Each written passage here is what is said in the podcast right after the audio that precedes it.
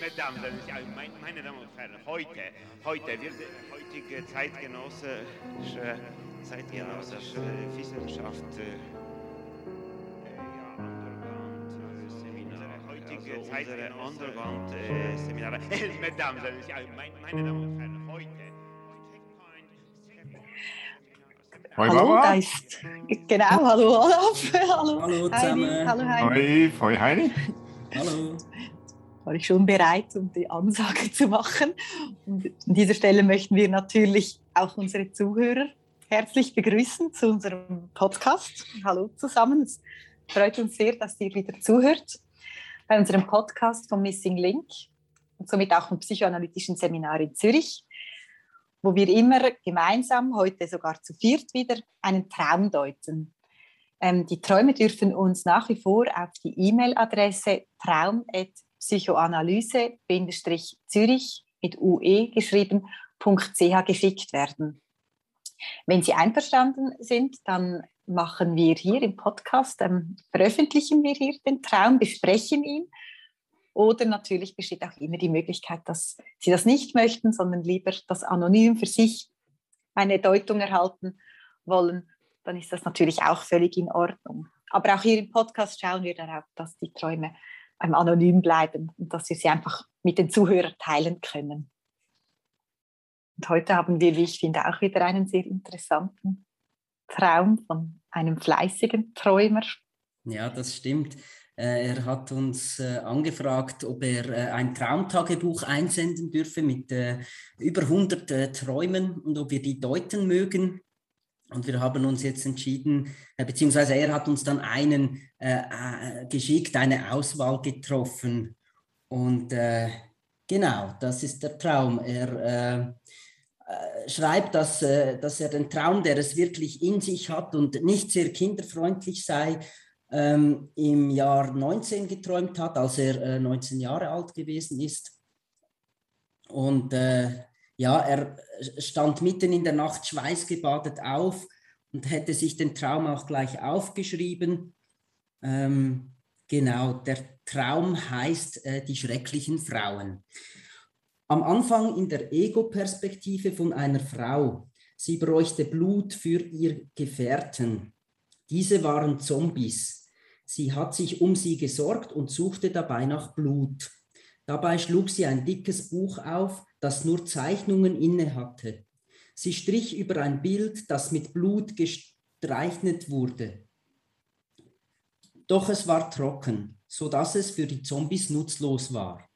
Außerhalb der Ego-Perspektive in meiner richtigen Form dann. M und ich beobachteten die Frau und den Ritter, die bestialisch Sex miteinander hatten. Der Penis war ein Meter groß, gegen Ende, als der Ritter sie in seine Rüstung zwängt, um sie zu, zum Fellatio zu zwingen. Plötzlich wurde dem Mann sein Schwanz aus der Rüstung herausgerissen. Man sah nur Blut und Knochen aus der Rüstung herausquellen. M und ich werteten, als, werteten es als widerwärtig. In der nächsten Szene war ich in einem dunklen Raum, wo der Fernseher die einzige Lichtquelle war.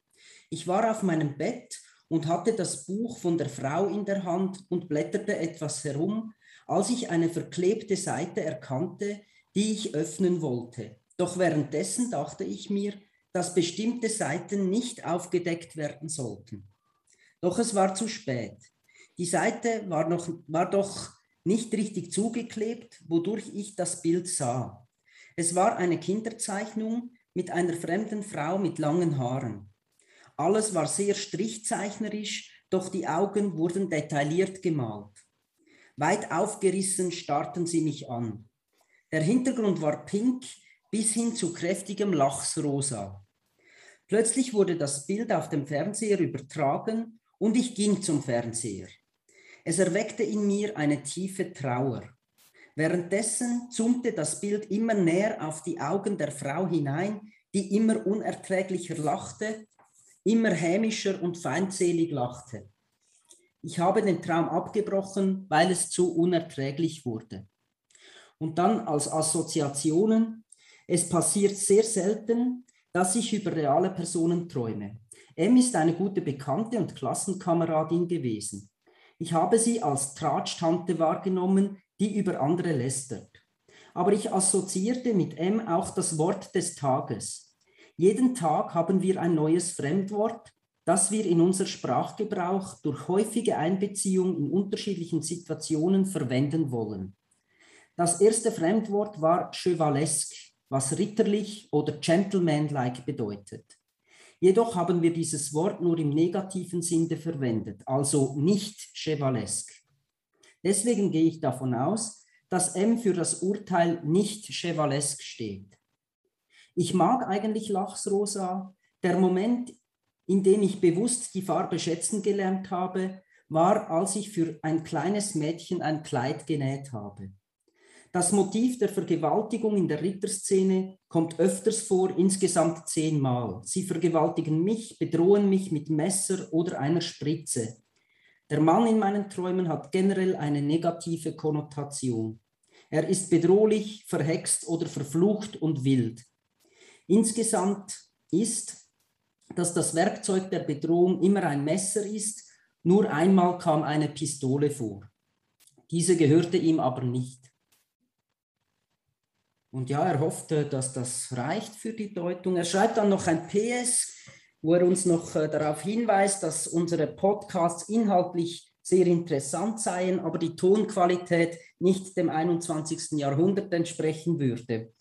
Auch sei es so, dass weder die An- noch Abmoderation gut sei, weil sie den Zuhörer nicht mitnimmt.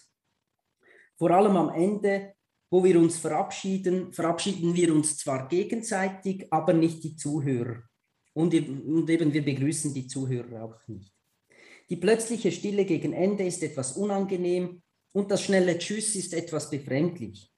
Man könnte es beheben, indem man zur Begrüßung Hallo, auf Wiedersehen, liebe Zuhörer oder eine andere Umschreibung der Zuhörer verwendet. Ein gutes Beispiel sind andere Podcasts. Ja.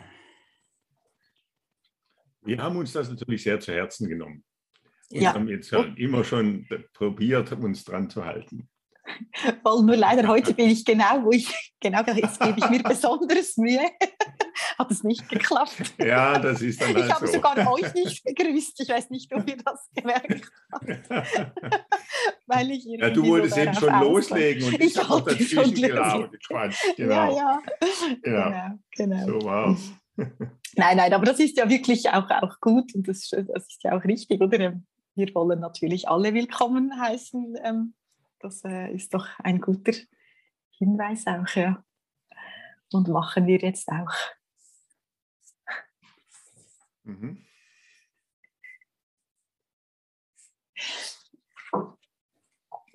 Also ich, ich, ich fand auch so jetzt beim, beim Traum oder so, ich, ich fand, ähm, er hatte ja so wie verschiedene auch irgendwie Abschnitte, die ja auch irgendwie immer ineinander oder irgendetwas zum anderen dann auch wieder aufnehmen. Aber ich fand irgendwie insgesamt, dass er ein paar sehr so eindrückliche Bilder irgendwie hatte. Also er geht so ein bisschen auch so, wie sagt man, es geht durch Mark und Beine irgendwie, so könnte man sagen. Es wird so ganz körperlich. Ähm, das fand ich sehr, sehr spannend, ähm, jetzt auch nochmals, was ich ihn so gehört habe. Aber Mhm. vielleicht auch noch so vorab etwas anderes, das mir auch gleich noch aufgefallen ist. Also ich weiß auch nicht, ob es eine Bedeutung wie hat, oder? Aber er, er führt ja den Traum ein und sagt, er sei nicht so kinderfreundlich und erwähnt zugleich, dass er damals 19 Jahre alt gewesen sei. Und habe ich mich auch gedacht, ob das auch mit der Zeit damals irgendwie zu tun hat, mit dem Übergang vielleicht so von, ins junge Erwachsenenalter oder irgendwie so vom Kindsein ins Erwachsenwerden und irgendwie, was dort alles wie dann vielleicht auch passiert oder einem vielleicht auch Angst macht oder ähm, was alles aufkommen könnte. Mhm. Ja, Mhm. Ja, mir, mir ist das ähm, auch aufgefallen mit dem kinderfreundlich. Und mir ist es auch noch so gegangen, äh, dass mich auch etwas irritiert hat, weil ich dachte, ja, wie ist das jetzt gemeint? Es hat auch ein bisschen so etwas wie eine Warnung drin. Also passt auf, ja, passt auf. das wird jetzt äh, nicht sehr kinderfreundlich, nicht so. Also als ob wir auch aufpassen müssten, äh, was ja auch heißen würde, dann wären wir in gewisser Weise auch in der Position der Kinder und des Kindes, nicht so. Und gleichzeitig kann es natürlich aber auch umgekehrt sein. Nicht? Es kann ja auch heißen, nicht, dass äh, er auch sozusagen in dieser Position des Kindes ist, nicht für den der Traum, ja, auch nicht sehr kinderfreundlich gewesen ist. Nicht so? Mhm. Also wer, an wen richtet sich ja auch diese, richtet sich diese Warnung, nicht? Mhm. die ja auch schon fast ein bisschen eine Drohung ist. Nicht so? Ja? Und das, das ist mir auch aufgefallen. Überhaupt äh, scheint der Traum oder ist der Traum auch, finde ich, ein sehr, ein sehr wilder, ja? ein sehr wilder Traum. Und auch äh, schreibt, wie er das ja auch schreibt, äh, da geht es drunter und drüber und rauf und runter und hin und her. Hm? Mhm. Mhm. Trotzdem hat er einen sehr geordneten Struktur. Zuerst einen Titel, wie wenn er den Titel mitgeträumt hätte. Also daher. Mhm. Wie ein Film. Und zuerst kommt der Titel, dann die Darsteller und so weiter. Mhm. Mhm. Aber auch mit dem Titel ist es so, ich weiß nicht, jetzt gerade, als wir nochmal vorgelesen haben, äh, schreibt er ja dann auch äh, ganz am Schluss in seinen Assoziationen, äh, dass es ja eigentlich immer die Männer sind, die äh, so gefährlich sind und, und, brutal im Traum, nicht? So irgendwo ganz am Schluss, ich finde es jetzt gerade mhm. nicht, mhm. ähm, sind immer die Männer. Ja. Mhm. Sie vergewaltigen mich, bedrohen mich mit Messer und einer Spritze. Und am Anfang heißt es aber die schrecklichen Frauen. Mhm. So. Also auch da ist es irgendwie, äh, dreht sich auch etwas um. Nicht so wie mhm. das auch bei dieser Kinder, nicht Kinderfreundlichkeit auch für mich jetzt vom Empfinden mhm. her der, der, Fall gewesen ist. Ist nicht so ganz klar. Und das kommt ja dann auch in der Perspektive, also dort dreht es sich ja dann auch wieder, oder? Zuerst beginnt die Perspektive ähm, außerhalb der Ego-Perspektive in meiner richtigen Form und dann noch irgendwie aus der Perspektive der Frau. Ähm, also es ist, ist auch der, also der, der Blick wechselt ja irgendwie auch mhm. im Traum, oder? Mhm. Das äh, kommt dort auch vor, oder wo man sich dann fragt, wo ist jetzt was oder von wo blickt man denn genau jetzt hin? Mhm. Ja. Ganz genau, ja. Und dazu ist auch noch zu sagen, dass der Name, den wir jetzt ja da auch anonymisiert haben, ja, das ist ein Name, äh, den man vom Klang her äh, sowohl als männlichen wie auch weiblichen Vornamen benutzen kann. Ne? Mhm. Also der kann, wenn man ihn hört, geschrieben ist ein bisschen anders, aber wenn man ihn nur hört, kann das sowohl ein männlicher wie ein weiblicher Vorname sein. Auch hier äh, vertauscht sich etwas nicht und das taucht natürlich auch nochmal auf, nämlich in Bezug auf die, diese Freundin, die M, ja, die er assoziiert mit diesem, wie, wie heißt es da, mit diesem Tageswort. Äh, ja, ähm, dass sie da einander. Wort des Tages. Wort des Tages, genau, oder? Und das erste Fremdwort war chevaleresque. Ja? Und das ist ja auch noch interessant, nicht? Weil es, der, der Ritter taucht ja auf ja, in dem Traum. Nicht? Und der taucht hier auch wieder auf. Das heißt nicht, dass der Ritter eben gleichzeitig auch, auch noch eine Frau ist, weil es ist ja die Freundin, nicht die, die benennt er ja mit Chevaleresque. Ja, die Freundin mhm und sagt ihr damit, sie sei ein Ritter, weil das Chevaleresque ist ja vor allem ritterlich. Und äh, das heißt, im Traum ja, gibt es da auch so eine Perspektivenwechsel, nicht, dass die, die, der Ritter eigentlich auch sie ist, ja, mhm. beziehungsweise sie auch der Ritter ist. Mhm. Für eine verrückte Geschichte. Es, es, dreht sich immer wieder, es dreht sich immer wieder um. Ja, und das macht, also das kommt ja dann auch nochmal ähm, wenn er sagt, dass, dass Sie haben das ja früher, also er macht ja den Verlink zum, zu früher, oder? Sie haben diese Wörter immer in der Verneinung dann auch mhm. verwendet und das finde ich viel spannend, oder? Weil das ja irgendwie auch ein Teil vielleicht dann vom Traum irgendwie ist, immer wieder diese Umkehr oder den, den Perspektivenwechsel oder ähm, ja, dass das mhm. irgendwie auch aufgenommen wird. Mhm. Ja, was ich auch noch wie, ähm, also ich hatte auch irgendwie wie den Eindruck, dass es im Traum so irgendwie auch gerade vielleicht so gegen den Schluss, da geht es irgendwie auch ganz stark so, oder man, das kommt so oft wie vor. Ich weiß nicht, wie ich es nennen würde, aber irgendwie es geht um das Sehen sicher und das kommt ja in ganz verdichteter Form wie vor und ich habe mich dann gefragt, um was es denn geht, was gesehen werden sollte oder vielleicht eben auch nicht sollte, weil es zu viel Angst vielleicht macht oder, mhm. ähm, oder auch sehr einfach verdichtet ist. Also da geht, zuerst kommt ja dann dieser dunkle Raum, nur der Fernseher ist die einzige Lichtquelle und der Fernseher ist ja auch etwas, wo es ums Sehen gibt oder dann diese Augen, die dann so deutlich wie gezeichnet werden irgendwie. Und zugleich wird ja dann auch beschrieben, das geht ja um dieses Buch, wo die Seiten zugeklebt sind. Und das steht ja auch irgendwie wie für ihn. Man will ja vielleicht auch die eigenen Seiten an sich selber, sind ja manchmal vielleicht auch wie zugeklebt, oder? Und dann sieht sie nicht. Oder vielleicht im Traum sieht man sie dann plötzlich. Ähm, mhm. Das fand ich irgendwie mhm. ziemlich ja. interessant. Das finde ich auch. Und es gibt noch eine, eine, andere Geschichte, nicht, die auch damit zusammenhängt. Auch nicht am Anfang im Traum ist es ja so, dass äh, diese Frau äh, sich sehr um die Zombies kümmert. Ja? Mhm. Und äh, äh dann geht es um das Blut, das strich über ein Bild in, in diesem Buch, auch, da haben wir auch wieder ein Buch, wie am Schluss, da, auch da taucht es auf. Und in dem Buch sind auch Zeichnungen. Und mhm. dort streicht sie über ein Bild, das mit Blut gezeichnet, gesteichnet wurde. Ja. Doch es war trocken, sodass es für die Zombies, Zombies äh, nutzlos war. Also sie konnte, mhm. den, weil das Blut trocken war, also es ging darum, offensichtlich die Zombies mit Blut zu nähren. Ja. Und dann haben wir im zweiten Traum, im zweiten Teil des Traumes, da ist es ja so, da spritzt das Blut plötzlich, das mhm. quillt heraus, nicht weil man äh, da diesen Mann äh, in, in der Ritterrüstung, nicht, weil dem der Schwanz ausgerissen wird. Nicht? Und auch dort, ich weiß nicht, ob, wie euch das gegangen sind, ich habe diesen Satz fand ich auch sehr eigenartig. Äh, klar, er hat ja geschrieben, das sei in der Nacht passiert und darum hätte er das auch alles da so ein bisschen im Dunkeln und, und mit Fehlern geschrieben und so weiter und so fort. Aber äh, nichtsdestotrotz, äh, gegen Ende heißt das, dieser Satz, diese zwei Sätze, gegen Ende, als der Ritter sie in seine Rüstung zwängt, um sie zum Fellatio zu zwingen, Punkt. Plötzlich wurde dem Mann sein Schwanz aus der Rüstung herausgerissen. Man sah nur Blut und Knochen aus der Rüstung herausquellen.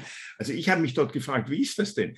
Da wird zuerst die Frau in die Rüstung reingezwängt, nicht? Aber dann scheint doch der Mann wieder drin zu sein, weil dem wird ja dann aus der Rüstung heraus der Schwanz rausgerissen. Mhm. Nicht so, oder?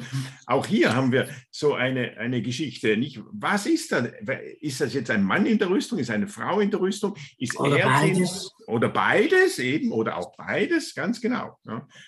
Auch das, dort auch. Ja. Und dort, wo es Blut gibt, gibt es keine Zombies mehr. Mhm. Mhm. Genau. Ja ich habe mich bei dieser äh, Rüstung, habe ich mich, ist mir auch noch wie aufgefallen und ich habe mich gefragt, was das bedeuten könnte.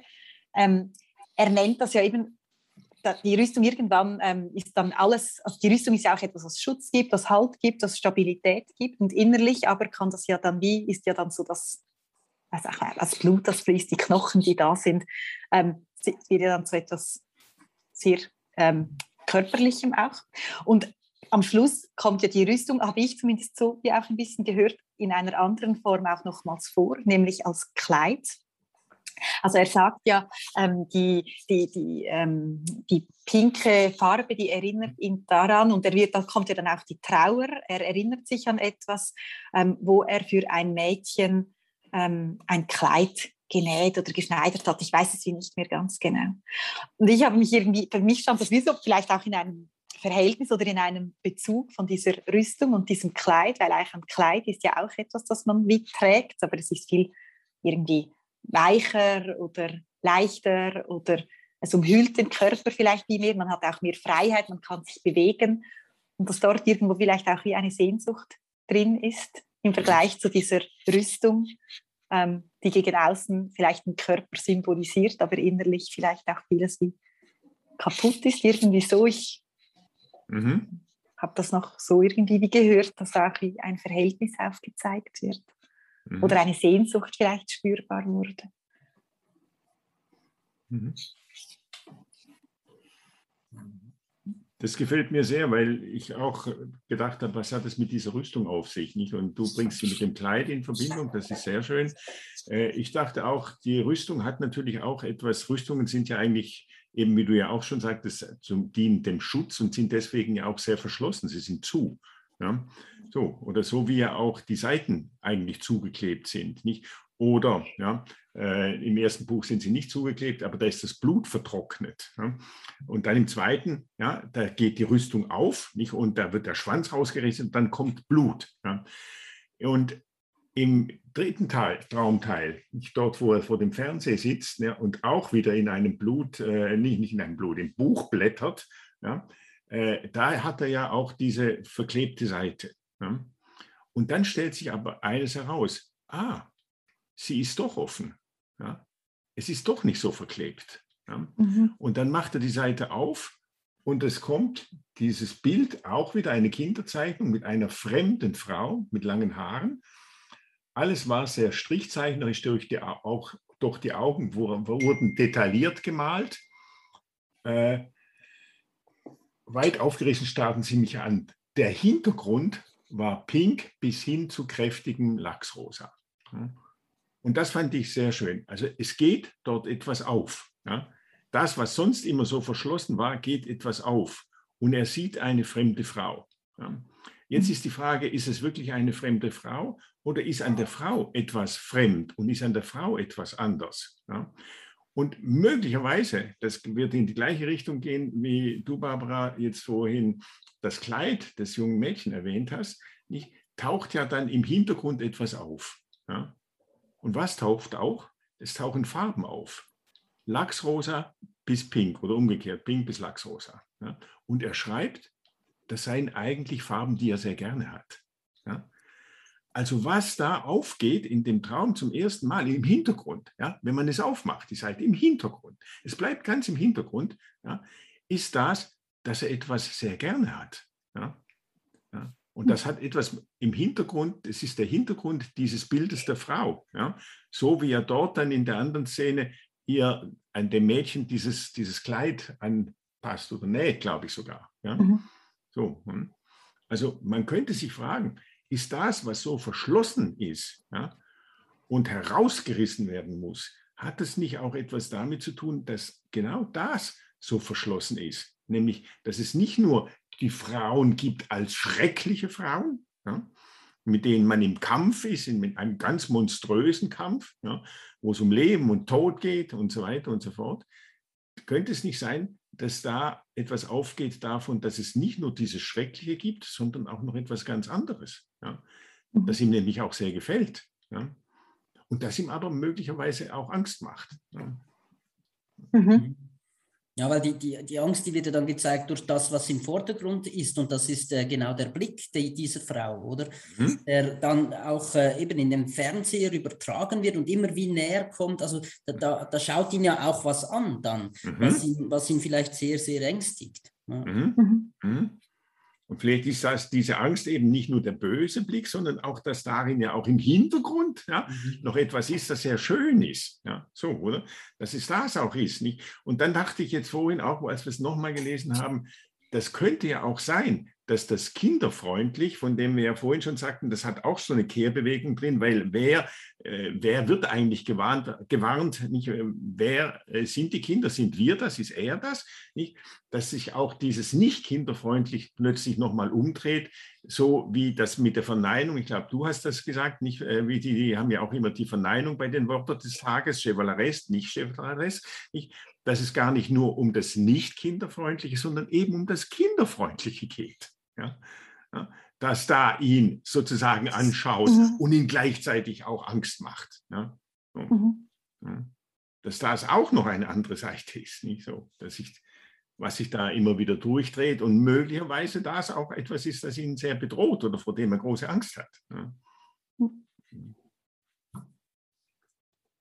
Ich fand auch noch interessant, wie ähm, er den Traum beendet hat. Also irgendwie ähm, äh, erwähnt ihn ja und sagt, ich habe den Traum abgebrochen, weil es zu unerträglich wurde. Mhm. Das, irgendwie, das, das klingt ja so wie, wenn er dann entschieden hat, jetzt ist der Traum, jetzt ist genug, jetzt lasse ich ihn. Und ähm, sonst häufig haben ja die Träumer oder auch so einen Eindruck, also es, irgendwann hört er auf oder ich wache auf und es passiert so wie mit einem. Mhm. Und er hat dort wie auch irgendwie dann so die Kontrolle oder es gibt eine Distanz, wird wie hergestellt, wo er bestimmen kann ähm, oder etwas dann auch loslässt, oder? Mhm. Mhm. Es ist wie ein bisschen, es klingt so wie, wenn er damit sagen würde, ich habe mir das jetzt ein bisschen angesehen, aber jetzt ist genug, jetzt lasse jetzt ich es fertig. wieder. Genau. Mhm. Ja. Und es ist ja auch nicht möglicherweise nicht ganz von ungefähr, dass es auch dort kommt, wo nachdem von dem schönen Hintergrund die Rede war, pink und lachsrosa, und dann auch noch gesagt wird, es, das Bild, ja, das auf dem Fernseher immer größer wurde, erweckte in mir eine tiefe Trauer. Ja. Mhm. So, oder? Und dann kommt der Abbruch. Also in dem Moment, wo er traurig wurde. Ja. Und vielleicht wird er ja auch traurig darüber, wie sehr ja, sozusagen diese schöne, dieser Hintergrund, den er eigentlich so sehr mag, nicht? wie sehr der immer verschlossen bleibt, nicht? wie mhm. sehr der immer in der Rüstung eingepackt ist, wie sehr der in den Seiten, in den Buchseiten zugeklebt ist. Nicht so. Mhm. Ja.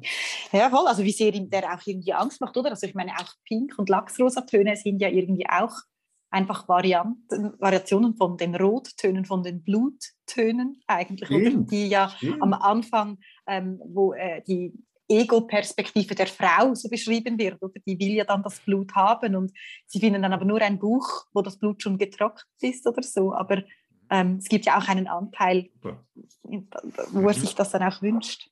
Mhm. Schön, ja, genau. Ja. Aber natürlich sind die ja dann auch kinderfreundlicher, oder? Also das Rosa vielleicht oder das mhm. Pink oder so ist vielleicht auch etwas kinderfreundlicher als mhm. das Blutrot. Aber es sind auch mhm. Rottöne, ja. Mhm. Mhm. Also ganz, äh, ganz eindrücklich. Und ich habe jetzt äh, gerade gedacht, das kann, können wir jetzt eigentlich gar nicht als das auch noch hinzufügen, weil es ja jetzt immer da um das Buch geht. Und das Buch, das auch Seiten hat, nicht die, die, wo man nur oben reingucken kann, nicht die oben nur geöffnet sind, eine verklebte Seite. Ja. Und da können wir jetzt den Hörern des Podcasts, wir müssen das auch mal noch reinschreiben in den Podcast, ja auch gleich noch mitteilen, dass wir jetzt nämlich gerade auch ein Buch zu diesen Traumstationen herausgegeben haben, das in diesen Tagen auch äh, im Buchhandel erscheinen wird. Und dieses Buch wird, wie jetzt bei hier im Traum, auch Seiten haben, die oben verklebt sind. Da kann man nur, ja, wie in diesem Buch, kann man nur über, durch ein Loch sozusagen in die Innenseite dieser Seiten hineinschauen. Also es ist fast so, als ob er schon geträumt hätte, dass wir dieses Buch herausbringen. Also wir können ihn jetzt in dem Sinn, müssen wir ihm natürlich ganz besonders danken, jetzt auch nochmal dafür und auch für die Gelegenheit, jetzt für unser Buch noch Werbung machen zu können. Also, sehr genau. großartig. Toll, das will entdeckt werden, oder? Ja. ja. Mhm. Wir hoffen natürlich auch, dass wir wieder mal einen Traum von ihm erhalten. Mhm. Er hat genau. ja noch hat einige. Anlager, einige genau. genau. Ja. Und äh, da freuen wir uns drauf. Genau, genau.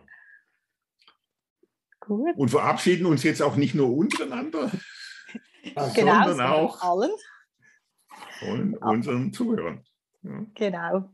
Vielen Dank fürs Zuhören allen und wir freuen uns auf das nächste Mal. Und danke, euch danke. einen schönen Abend. Vielen Dank. Tschüss. In diesem Raum alles ist obligatorisch. Ja, das ist so. Es, es ist so, ja. Ich kann